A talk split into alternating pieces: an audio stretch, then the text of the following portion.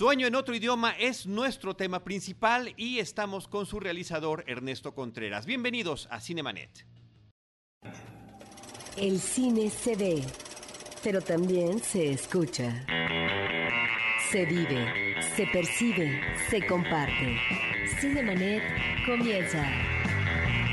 Carlos del Río y Roberto Ortiz en cabina www.cinemanet.com.mx es nuestro portal, es un espacio dedicado al mundo cinematográfico. Yo soy Carlos del Río, les saludo y saludo con mucho gusto a Roberto Ortiz. Además lo hago a nombre de Paulina Villavicencio, nuestra productora, de Uriel Valdés, nuestro productor. Roberto, ¿cómo estás? Pues con el gusto de tener eh, como invitado a un viejo conocido. Eh, Ernesto Contreras, bienvenido de nueva cuenta a los micrófonos de Cinemanet. Qué gusto tenerte con nosotros. Muchas gracias, una vez más aquí con todo el gusto de platicar con ustedes, que siempre es tan enriquecedor e interesante. Al contrario, gracias a ti por estar con nosotros. Yo le quiero recordar a nuestro público algunas de las ocasiones en las que Ernesto nos ha acompañado. Por allá de principios del 2008, en febrero del 2008, se estrenaba Párpados Azules. En el episodio 195 eh, vino Ernesto acompañado de Enrique Arriola y de Cecilia Suárez. El 25 eh, de enero del 2015, siempre como a principio de año, coinciden algunos estrenos de tus películas, al menos las de ficción, Las Oscuras Primaveras, episodio 679. También nos ha acompañado en efecto, eh, bueno, en eventos eh, de presentaciones de películas con Roberto Ortiz. Y en esta ocasión, Sueño en otro idioma. Estamos grabando a unos días de que se estrene la película. Eh, este episodio sale normalmente en la semana de estreno de la cinta. Y lo primero que quisiéramos preguntarte, Ernesto, es que compartieras con el público de Cinemanet la premisa con la que arranca tu historia. Bueno, básicamente es una historia sobre una milenaria lengua indígena que está a punto de desaparecer porque sus dos últimos hablantes se pelearon 50 años atrás. Y de pronto aparece un joven lingüista a tratar de hacer un registro de esta lengua y se encuentra con estos dos viejos que están peleados. Y la película va de eso, ¿no? Como de cómo reconstruir esa amistad, esa relación. Y a partir de eso, bueno, descubrimos muchas cosas. Y bueno, básicamente es como de lo que parte la historia. Muy bien. Yo quisiera hacerte dos preguntas. En principio, eh, conforme uno ve la película y eh, va descubriendo elementos, uh, situaciones de la historia, eh, me puse a pensar como espectador, la película nos remite a una realidad idealizada o a una realidad imaginada como guion y como historia de ficción. Yo creo que, al igual que mis películas anteriores, podría decir que para mí es muy importante crear universos en los que podamos entrar en ciertas convenciones para conocer estos personajes, las situaciones. En el caso de Sueño idioma, como su título lo indica, me interesaba mucho cómo crear esta realidad que si bien es un México vivo y es un México real, está visto desde un ángulo que me interesaba para, para, para contar este cuento. ¿no? Finalmente es Veracruz, es, es, mi tierra, es nuestra tierra, pero, pero vista de una forma que, que pensé que era la mejor para contar esto. Y la otra pregunta es, eh, de acuerdo a tu trayectoria fílmica, a tus trabajos que hemos visto, eh, hay, no sé si diría yo una constante, pero sí relaciones amorosas que se suspenden, que se retrasan, que afloran, afloran abruptamente. Eh, está efectivamente la concreción de la relación pasional amorosa, pero hay una gran dificultad a veces de los personajes en tus películas para establecer o prolongar dichas relaciones. Y lo vemos eh, en tu primera película, Párpados Azules, que es un encuentro amoroso de dos personajes que eh, se desconocen eh, ellos. está también tu película las oscuras primaveras, ¿no? Eh, de un hombre y una mujer que se vinculan también en una ah, relación fuerte, pero ambos tienen ya compromisos previos. Eh, también recientemente vimos en La Habitación un largometraje conformado por varios cortos, el tuyo que tiene que ver con una apuesta erótica, que por cierto escoges a una eh, una actriz hermosísima del pasado y también tiene que ver con retomar una relación que en el pasado embrionariamente se estaba dando. De alguna forma, en esta película tuya de sueño en otro idioma, algo pasa similarmente. Estoy convencido de que lo que más me interesa en el cine es justamente hablar de las relaciones, hablar de cómo nos conectamos o no, y la exploración justamente a esas posibilidades que hay en la relación amorosa, la relación erótica, la relación eh, familiar, filial. Creo que es todo sobre nosotros, ¿no? Y cómo de alguna forma podemos reconocernos en pantalla, vernos ahí, Eh, en los casos que mencionaste de las películas anteriores, me ha pasado que siempre hay gente que, que se identifica profundamente con, con, las historias. Y me ha pasado también con esta, con Sueño de otro idioma, que finalmente, bueno, es la historia de dos hombres, hay una parte en la que son dos hombres mayores, ¿no? quienes están eh, en esta relación, eh, yo diría, pendiente del pasado. Y, y pues nada, es, es, parte de mi interés y de mi exploración en, en el cine. Sí, y, y, si bien, este, digo, retomo lo que dice Roberto porque efectivamente es muy interesante. Son las relaciones, pero cada una que nos has presentado es distinta. Cada una tiene sus complejidades, su, su me, distintos meollos del asunto. Entonces me parece que de verdad es enriquecedor cómo has ido sumando, al menos en esta cuestión, en tus eh, trabajos de ficción en largometraje y también, bueno, en, este, en esta historia que menciona Roberto de la habitación, este aspecto. Sí, en el caso de la habitación, por ejemplo, bueno, fue una invitación muy generosa de, Machete Producciones, Eder Campos y Luis Salinas, que me invitaron a dirigir este corto, este episodio de la película, con esta gran actriz eh, icónica ¿no? de, del cine de Kieslowski, que es Irán Yakov, y con este maravilloso actor mexicano que es Dagoberto Gama. Y bueno, es un guion que ya estaba escrito y que ellos me dieron la oportunidad de adaptar y de hacer algunos cambios, pero bueno, fue, fue su, su invitación, un guion escrito por María Diego. Pero bueno, justamente coincidía con mis preocupaciones y venía a hacer las escuelas primaveras, entonces como que hubo ahí esa, esa coincidencia. Y bueno, por otro lado, tengo que darle crédito a, a mi hermano Carlos, que es el guionista y quien, es, quien me ha propuesto estas historias y que siempre sabe cómo eh, engancharme y eh, seducirme para que las quiera hacer, ¿no? Entonces, eh, sí, creo que, vamos, no sé si siempre en las siguientes películas vaya a ser esa la constante, pero hasta ahora es algo que me ha gustado y apasionado. En ese caso eh, de la habitación, nada más para concluir, era la ensoñación, ¿no? Del, de, de, que es un juego que haces con el espectador. Sí, exactamente. Que es, que es, muy interesante. Y aquí estamos hablando de este sueño del título de la película, ¿no? Sueño en otro idioma. Eh, ¿Por qué te interesó el tema de que fuera, eh, pues, esta, este hilo conductor, este, esta, vamos a llamarle pretexto, ¿no? Del de un, eh, de un, idioma que se está perdiendo, de una lengua que está desapareciendo y que además tuvieras que crearla, inventarla para la película para poder eh, pues tener control sobre lo que estaba sucediendo. Bueno, fue un largo viaje, en primer lugar, eh, o ha sido un largo viaje. En primer lugar, esta historia surge a partir de una nota periodística eh, que llega a manos de mi hermano Carlos. Y esta nota habla de algo que pasa en una región de Tabasco que tiene que ver con dos últimos hablantes del ayapaneco, que en teoría están peleados. Y a partir de esa nota, Carlos piensa que, bueno, pues ahí hay algo potente, ¿no? Para, para crear una historia. Eh, me la comparte, coincidimos en que hay que trabajarla, que eso puede ser una, una película. Eh, y a partir de eso, bueno, yo la verdad es que fue como todo un descubrimiento, todo el asunto de las lenguas. No había reparado en ello, ¿no? Como de manera, vamos, como, como puntual, eh, lo que significa. Y a partir de abrir esa puerta fue como descubrir realmente lo que significa un idioma más allá de las palabras, ¿no? una visión del mundo, conocimiento, una forma de comunicarnos con el pasado.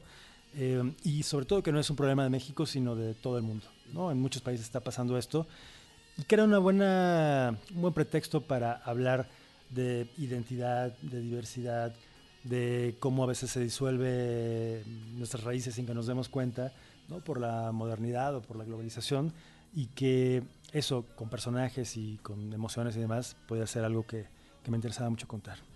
Abordas efectivamente un tema eh, muy puntual, muy candente, porque efectivamente se están uh, perdiendo eh, muchas lenguas, no solamente en México, sino en otras partes del mundo. Y en México la situación eh, persiste y es grave. Lo que llama la atención en tu historia es que conectas eh, en este pasado como un pasado en términos de necesidad en el presente de reencuentro por parte de dos, de dos viejos amigos, pero está este pasado del idioma que es también presente y que eh, se envuelve también de una realidad mítica que me parece interesante, eh, que está de alguna manera eh, representado por la selva, y entonces encontramos esta, esta dualidad de, de presente y pasado en tu película. Sí, era una de las apuestas que me interesaba mucho explorar, justamente el juego de los tiempos, eh, que no fuera simplemente como un flashback, ¿no? este, sino que hubiera como una relación entre los vivos, los muertos, entre la selva, por supuesto, la naturaleza, eh, y como también esta cuestión no, ¿cómo decir? no realista quizá, ¿no? y más mística, que de alguna forma había explorado justamente de Milagro, ¿no? hace un cortometraje que, que, hice hace muchos años. Em, y que bueno, pues de alguna manera Carlos logró en el guion entrelazar todos estos temas y estos aspectos de la historia para, para contar finalmente lo que yo creo que es una historia de amor e identidad. El, estabas mencionando que no querías que fuera el simple flashback y me parece que es muy afortunada la forma en la que logras eh, presentar ambas historias. Eh, y tener esos momentos de recuerdo de repente en algunos momentos muy muy hermosos visualmente no podemos ver a personajes del presente y del pasado de manera prácticamente simultánea pero también hay un trabajo muy interesante con tus actores porque me parece que los dos viejos y los dos jóvenes eh, efectivamente los podemos identificar muy bien tanto en su actuación como en el aspecto físico. En un trabajo de casting me parece que, seguramente fue muy especial. Sí, bueno, para mí el momento del casting siempre es como, como un ritual, ¿no? Muy hermoso, podría decir. A veces eh, sufriéndolo mucho porque no encuentro a, a estos actores, ¿no? Y lo que me pasó con Sueño otro idioma es que el primero que apareció fue Eligio Meléndez, que interpreta a Evaristo. Inmediatamente apareció eh, José Manuel Poncelis, que interpreta a eh, Isauro. Y cuando los vi juntos, bueno, pues ya yo estaba muy contento porque ahí estaba esa ecuación que necesitaba de, de estos hombres, ¿no? Eh, con, con, la edad, son más jóvenes que los personajes, pero sabía que podían caracterizarse e interpretar a estos viejos. y luego el reto era, bueno, encontrar a los jóvenes que idealmente se parecieran a los viejos y que fueran buenos actores. Y tuve así la, la, suerte y la fortuna de, que apareciera eh, Juan Pablo de Santiago, que interpreta a Evaristo Joven, un chico que habíamos visto en Voy a explotar de Gerardo Naranjo, o Asalto al cine de Iria Gómez. Y por otro lado apareció José Meléndez, que habíamos visto en Los Hamsters. Y bueno, no nada más son grandes actores, sino que en además... Almacenados, ¿no? En Almacenados, por supuesto. Eh, claro, pero cuando hice el casting todavía no, no, se estrenaba Almacenados. Y nada, fue como la, puedo decir que la ecuación perfecta para, para la película y, y, después, bueno, encontrarme con actores disciplinados, comprometidos, dispuestos a aprenderse esta locura de la lengua creada para la película, estudiarla muchísimo y apropiársela. Entonces, bueno, fue, fue un placer trabajar con los cuatro. Las versiones jóvenes prácticamente no coinciden en con las viejas en la película, pero ¿trabajaron juntos los actores para esto? Eh, ¿Hubo algún encuentro entre las versiones jóvenes y viejas de cada uno de los personajes? Pues digamos que fueron procesos eh, por separado, pero hubo un momento en que coincidimos ya todos en la locación, ya que estábamos filmando, y fue un trabajo sobre todo de observación tanto de José Meléndez como de Juan Pablo Santiago eh, a, sus personajes representados por, por, Eligio y, José Manuel. Y eso, fue como mucho trabajo de, por separado, por las duplas, digamos, eh, de, mesa, de, eh, no tanto ensayo, porque no, no, soy muy de la idea de, ensayar, pero sí de, conversar sobre las secuencias, escuchar música, ver ciertas imágenes, ¿no? Y, de alguna manera como lograr sintonizar todos en la misma frecuencia. En, eh, la historia que vemos en tu cinta, mencionas tú que está el elemento de la identidad. Y en esa identidad creo que podemos observar, eh, como si se tratara de un microcosmos, de una entidad con sus propias características y complejidades. ¿A qué voy?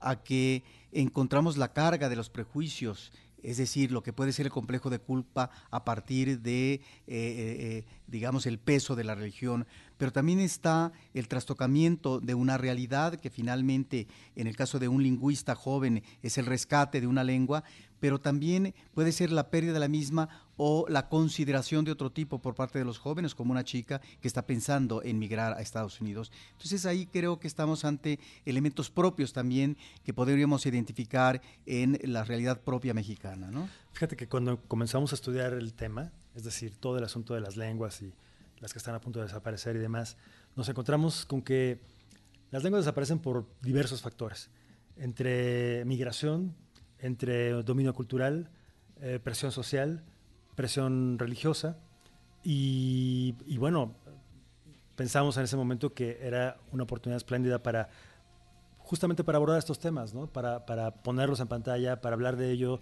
eh, y desde diferentes aspectos construir la, historia central. Pero sí, como bien dices, es, según yo, es reflejo de una realidad que está pues muy viva y muy presente. Y como está viva y presente, ¿cómo la han visto otros públicos cuando la has presentado también en el extranjero? Ha sido increíble la, recepción. De entrada, bueno, estrenamos en el Festival de Sundance el año pasado, donde ganamos el premio del público. Y eso mismo pasó en diversos festivales alrededor del mundo. Pero bueno, más allá de los premios, tuve la oportunidad de viajar varias veces con la película y yo creo que lo más bonito del cine y de la experiencia de, dirigir es justamente como descubrir esa posibilidad de conectarte con el otro, ¿no? que, que, pertenece a otra cultura, pero que a través de la pantalla hay como esa triangulación. Y nada, la gente, puedo decir que la reacción ha sido prácticamente la misma en todos lados, ¿no? como de eh, conmovidos, divertidos, eh, como muy enganchados con, con, con la historia. Em, y nada, creo que eso me, me, hace pensar que, bueno, ahora que llega al público acá en México, puede haber como esa conexión también.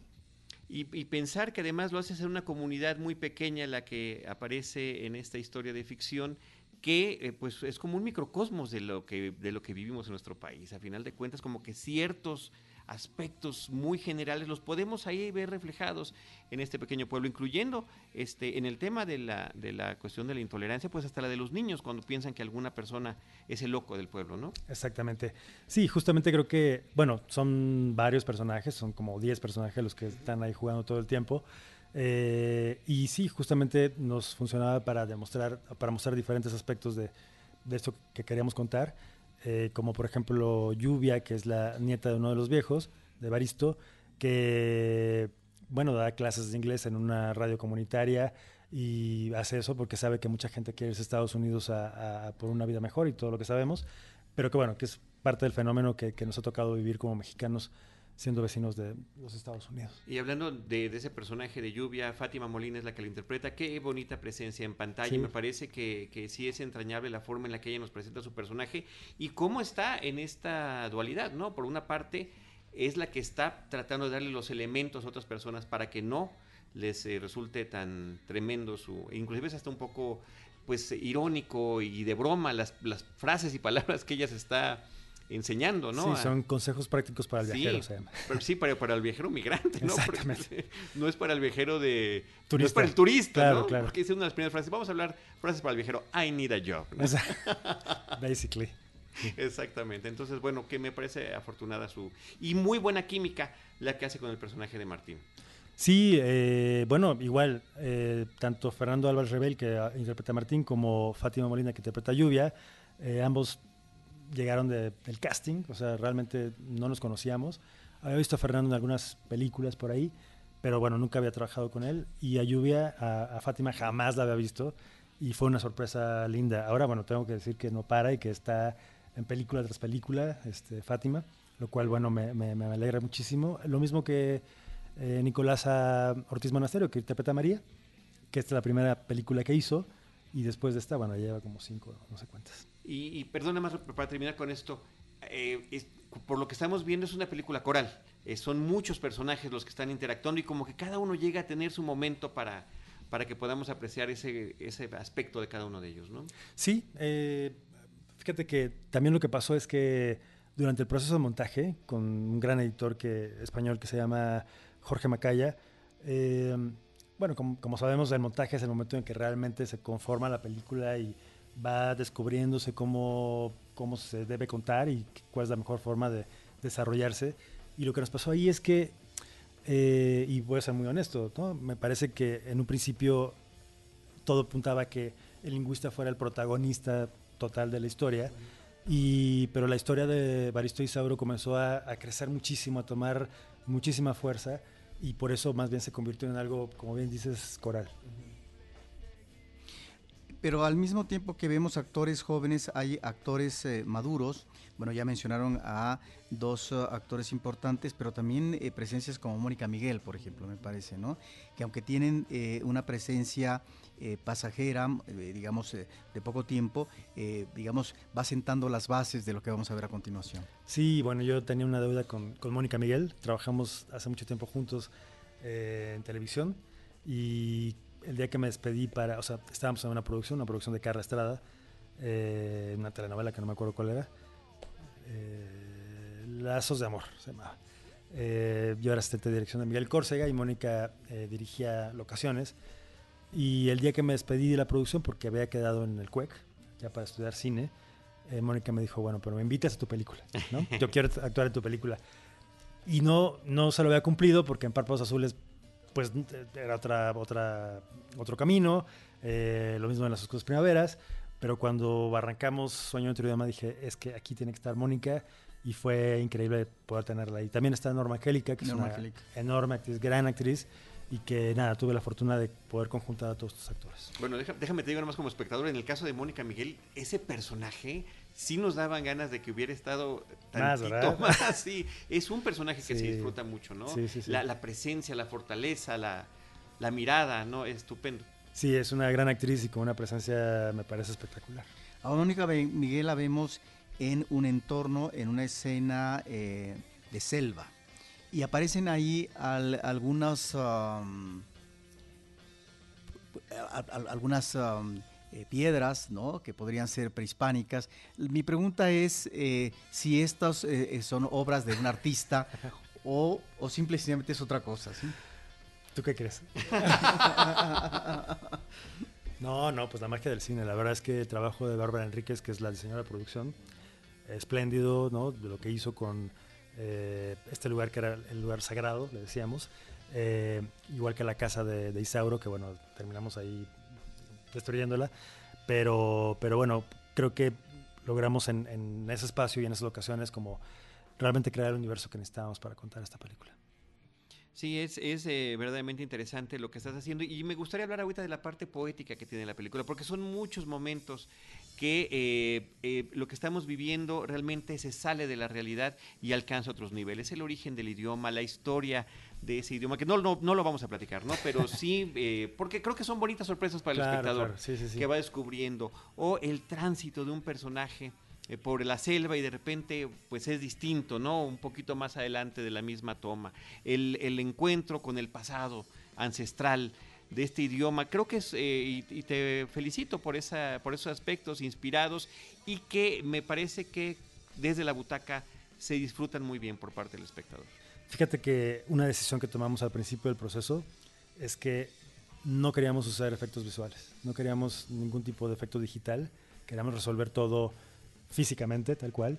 Entonces, bueno, eso implicaba como un reto narrativo para mí en términos de realización, que me gustaba mucho, ¿no? En términos de eh, los pasos de tiempo, eh, toda esta cuestión de la comunicación con la naturaleza en la selva, eh, y pensar en que sonoramente podía ser muy rico el trabajo de construcción de todo este universo, ¿no? Tengo que decir que el diseñador de la banda sonora es Enrique Greiner, con quien he hecho las películas anteriores, y la música es de Andrés Sánchez, con quien es la primera vez que trabajo, pero bueno, hicimos el Chapo juntos, la, serie de televisión. Y, nada, que, creo que tuve la fortuna de que hubiera este, este encuentro de estos creativos tan, tan maravillosos. Pareciera que en eh, el aspecto actoral es eh, película de conexiones, como tú mencionabas hace rato a Mónica Miguel, pero también está ahí, aunque sea eh, un papel secundario, pero yo quiero destacar a Mardonio Carballo, un hombre que ha hecho mucho eh, por el rescate precisamente de las lenguas y de las etnias en México, eh, un hombre de un gran esfuerzo que además en la película pues está vinculado a una radiodifusora de FM que se llama La Voz de la Comunidad. Exactamente, no, fue un privilegio tener a Mardonio ahí que tan generosamente hizo un espacio en su agenda, es un hombre ocupadísimo, eh, poeta, ¿no? Y vamos, un estudioso de todo, todo el asunto que tiene que ver con, con, cultura indígena y lenguas, como bien dices. Y nada, para mí, vamos, es muy especial siempre como quién va a estar en la película, aunque sean pequeños papeles, momentos, ¿no? Presencias ahí que, que, que sean en algún momento, eh, siempre es como pensar muy bien a quién invitamos, cómo lo hacemos para que vaya. Eh, y nada, creo que todos los, los actores invitados, este, pues nada, me, llena de orgullo que estén ahí. El, tema de, me interesa mucho el tema de la construcción del idioma, porque inclusive cuando vemos los créditos de la película hacia el final, hay, hay gente que se dedicó a eso. No nada más está el tema de haber creado el idioma, de que los actores lo hubieran tenido que aprender, saber de qué manera no eh, expresarlo verbalmente, su conexión histórica, ancestral, mítica, sino también hasta música, hasta una canción. Sí, eh, les cuento que en un principio yo pensaba que íbamos a usar una lengua real.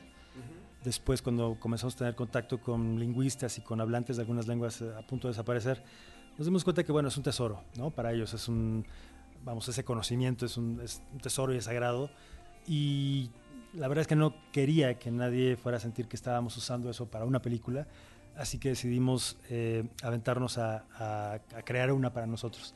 Invitamos a un lingüista que se llama Javier Valdés y la propuesta fue, bueno, ¿por qué no hacer una adaptación de alguna lengua de la región para, para las secuencias que necesitamos? Y él, la verdad es que dijo, no, no, no, mejor hagamos algo original, eh, dame tiempo, dame dos meses y, y regreso con, con, una propuesta.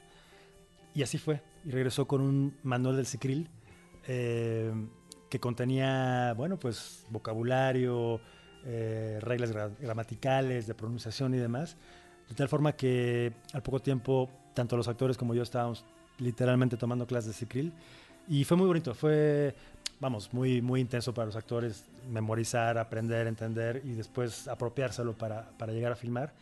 Pero creo que valió la pena para la película y que eh, para mí era importante que fuera completamente verosímil.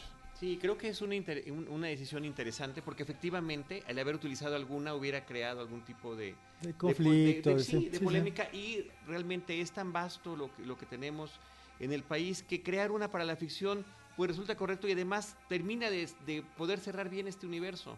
Entre los personajes, ¿alguna razón por la que se llame Cicril o simplemente... La locura de mi hermano, sí, la locura de Carlos, básicamente. De hecho, ya en el guion eh, había palabras que, que, conservamos, ¿no? Este, como chupi, que significa hola, o upibe, que significa amigo, o yaide, que significa Dios, eso siempre, siempre estuvo. Y después todo el, el resto del, del, las, de los diálogos y demás fue creación de, de este caballero llamado Javier Valdés. Quisiera que nos platicaras en la parte del guion, y si así está fundamentado, eh, si bien vemos eh, una realidad que tiene que ver con presente y con pasado, tanto en la parte inicial, en el corazón de la selva, con la parte final también en el corazón de la selva, eh, vemos a personajes que de alguna manera se introducen a una entidad mítica. Y me parece que esto en, gran medida, no, que, no es que lo explique, pero sí configura un universo mayor, más complejo, de una realidad que a través del tiempo se va conformando y que socialmente se remite a creencias, a leyendas, a realidades también, eh, eh, porque son producto finalmente de una historia longeva. Sí, me interesaba mucho esa parte, como decir, eh, ¿cómo habrá sido esta gente antes de que llegara la iglesia, por ejemplo? ¿no? Qué creencias, qué reglas, qué hábitos y cómo de alguna forma cuando llega la religión impone ¿no? Eh, reglas y culpas que de alguna forma afectan a los, a los, personajes y por eso todo lo que le pasa a Evaristo ¿no? y que tiene como esta cuestión con...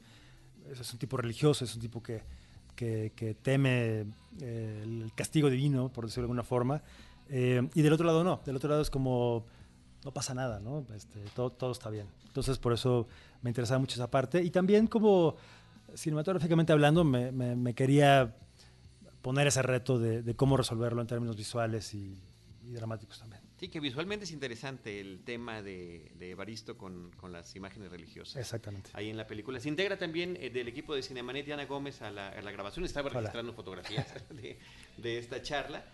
Diana, bienvenida. Hola, hola, mucho gusto. Mucho gusto. Qué interesante eh, lo que están platicando. Eh, y pues bueno, yo quería ya preguntar también eh, el lado de, del público.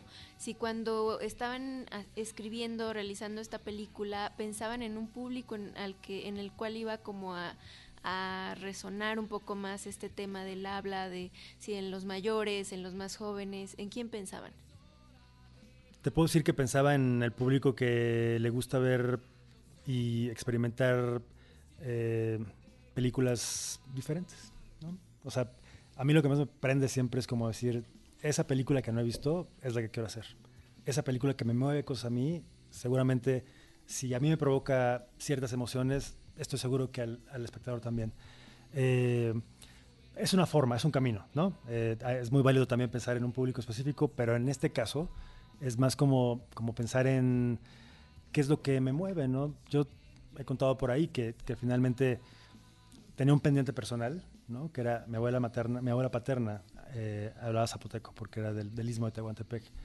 Y de niño, eh, no me gustaba escucharle hablar zapoteca, porque, pues, ¿por qué? No? Porque hablaba zapoteca si hablamos español y vivimos en Veracruz. Y, eh, y claro, muchos años después entiendo lo, valioso que era eso, ¿no? Para ella y que hubiera sido también para mí, por supuesto, eh, de ese conocimiento, de, ese, de, ese, de, esas raíces, pues, ¿no? Entonces era como, en el proceso entendí que esa era la parte que también me, me tocaba mucho, ¿no? Personalmente y por eso pues, quería contarlo así. ¿Cómo congenias eh, lo que creo yo son uh, ficciones uh, muy personales, como pueden ser Párpados Azules, Las Oscuras Primaveras, la película que estás comentando, Sueño con otro idioma, con este trabajo eh, importante que haces como series televisivas como eh, El Chapo o como Historia del Ejército y la Fuerza Aérea Mexicanos? Pues mira. um, tuve una etapa de. Bueno, yo he hecho de todo. En realidad he hecho de todo, ¿no? Eh, comencé haciendo o sea, lo primero que dirigí profesionalmente cuando Pedro Torres me, dio la oportunidad de dirigir allá del, por el año 2000, creo, eh, él me invitó a hacer videoclips. Todos los que él no quería hacer, me los pasaba a mí, ¿no? Y entonces fue como muy interesante, fue una escuela riquísima, una época en la que se producían muchos videoclips. Muchos cineastas han... Sí, han, por supuesto. Se han, se han este, consagrado, ¿no? Ha sido una gran experiencia, pues, sobre todo poder contar, y además del cortometraje, ¿no? Porque es distinto Claro. el tema de la edición y demás. Y de ahí, bueno, pasé un rato por la publicidad y después, ya que empecé a filmar mis películas y demás, descubrí que la serie documental era una posibilidad de trabajo muy interesante. Hice series documentales entre las que está esta del ejército. Eh, Héroes cotidianos. Héroes cotidianos que hicimos para HBO y que fue una experiencia increíble, ¿no? Eh, y bueno, para otros canales y demás. Y después, eh, bueno, aparecieron las series en este fenómeno que estamos viviendo. Eh, me invitan a, a, bueno, la historia se les cuento brevemente, pero mi hermano me dice de pronto que lo invitan a escribir una serie, eh, que tiene que ir a Los Ángeles y que ahí muy importante, y, pero que no me puede decir nada, ¿no? no me puede decir nada, que luego me contara. Y cuando me cuenta que va a escribir El Chapo, es como, qué raro que Carlos quiere escribir El Chapo, pero bueno, qué, qué interesante, este, pues buena suerte, ¿no? Y al poco tiempo me dice, oye, pues es que van a empezar a buscar directores y ¿quieres que te recomiende? Pues sí, pero no creo tener el perfil de lo que están buscando, porque será acción y será como muchos muertos y balaceras y persecuciones y demás. Eh, y coincidió con que eh, a mi querido amigo José Manuel Cravioto lo convocan a, a pues hicieron un casting, ¿no? Y a Cravioto le preguntan, bueno, le dicen que quiere, quieren que una dupla dirija la serie. Eh, nosotros habíamos hecho Café Tacuba, seguir siendo Café Tacuba juntos y los últimos héroes de la península. Y bueno, coincidió con que Carlos escribía la serie, Cravioto, eh, digo, somos amigos de toda la vida, y de ahí la invitación. Y se convirtió, la verdad, en una, un aprendizaje increíble. Estuve un año haciendo las tres temporadas por allá en Colombia. Eh, y nada, creo que era como una oportunidad importante de estar en esta revolución que, que estamos viviendo con, con, las plataformas y con el, los formatos y los contenidos. Eh, y luego, bueno, llegué acá a México e hice otra cosa para Amazon que se llama Falco, que es una serie policíaca. Y pues nada, yo siempre he abierto a, a probar, experimentar y a, y a aprender. ¿no? Y la dinámica debe ser un poco distinta también en términos de tiempos y también de recursos. Sí, entendemos que son aparatos muy grandes, son esquemas gigantescos en los que de entrada uno tiene que asumir que no es un trabajo personal. Eh, hay ejecutivos, hay showrunners, hay un ejército de editores, hay, o sea, es una maquinaria muy grande. Entonces, bueno, nuestro trabajo es filmar bien, filmar rápido, eh, imprimirle ¿no? lo, que queremos como en términos de lenguaje y de nuestra consigna, por ejemplo, en el Chapo con, con Cravioto fue eh, asumirlo como una película de nueve horas, ¿no? la primera temporada, y a pesar de la rapidez con la que hay que trabajar, eh, darle ese sentido, ¿no? Y que todo estuviera cuidado y que el trabajo con los actores, el lenguaje con, con, con, los fotógrafos, el diseño de producción, y nada, fue, la verdad, fue, fue muy rico. Y en el, en el sentido de las series, ¿qué es lo que sigue para este año? O sea, pues fíjate que no lo sé, no lo sé. Eh, hay por ahí algunas invitaciones y demás, pero yo he sido muy claro con mis productores. Eh, para mí lo más importante son las películas. Yo soy un director de cine que a veces hace series, ¿no? Pero en realidad las películas es lo más, lo más importante, lo que más me, me llena y me motiva a seguir trabajando, ¿no? Entonces, más bien te puedo contar que estamos eh, planeando una película, otra película para el próximo año. Con uh, el mismo guionista. Con el mismo, por supuesto. sí, sí, sí. Este, me encantaría trabajar con más guionistas. Eh, Carlos está trabajando ahora con otros directores, así que, bueno, no estoy cerrado a probar otras, otras fórmulas. Oye, hablando de las relaciones a lo largo de tu vida, háblanos de esta relación con el Ariel. inicia con, con, un cortometraje, después con ópera prima en el caso de Párpados Azules, actualmente a cargo de la academia. ¿Cómo, cómo has podido eh, conllevar todo esto a lo largo de este tiempo? Y sobre todo la responsabilidad que tienes ahorita, que además, eh, pues como, como titular de la academia, Mexicana de Artes y Ciencias Cinematográficas, bueno, recientemente hizo un comunicado sobre lo que está pasando con el tema de la votación, donde sí inscribes a tu película, pero para evitar un conflicto de interés, tú no te nominas como, ni siquiera como candidato a la, a la terna director. Sí, bueno, yo eh, efectivamente son varios años ya los que llevo participando activamente en la academia. Desde 2011 me invitaron a ser parte de la, de la asamblea como miembro activo. Y siempre he creído mucho en, en la academia, ¿no? Como, como punto de encuentro, como un espacio único de diálogo, de discusión, con una posibilidad de eh, manifestación y de ser una voz ¿no? en nuestro medio. Eh, y últimamente, bueno, pues en los años recientes ha habido como un, una fuerza muy especial al interior de la, de, la, de la, academia tal cual. Cuando regreso de Colombia, bueno, pues me proponen asumir la, la presidencia, se hace una votación interna, yo la verdad es que lo pienso mucho, sobre todo, o sea, el compromiso me interesaba mucho, pero, la responsabilidad me interesaba mucho, pero eh, yo sabía que, que, mi película, bueno, no nada más Sueño otro idioma, sino eh, la habitación también está ahí. Pues que eso eh, era delicado porque, bueno, siempre podrían surgir ahí como suspicacias y demás.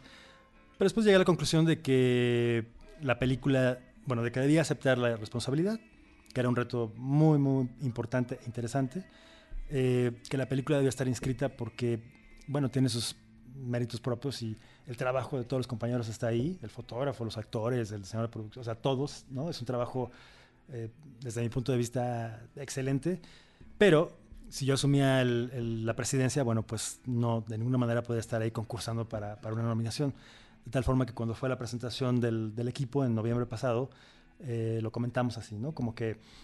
Eh, siendo súper claros, ¿no? la película sí va a estar inscrita, pero no yo como director.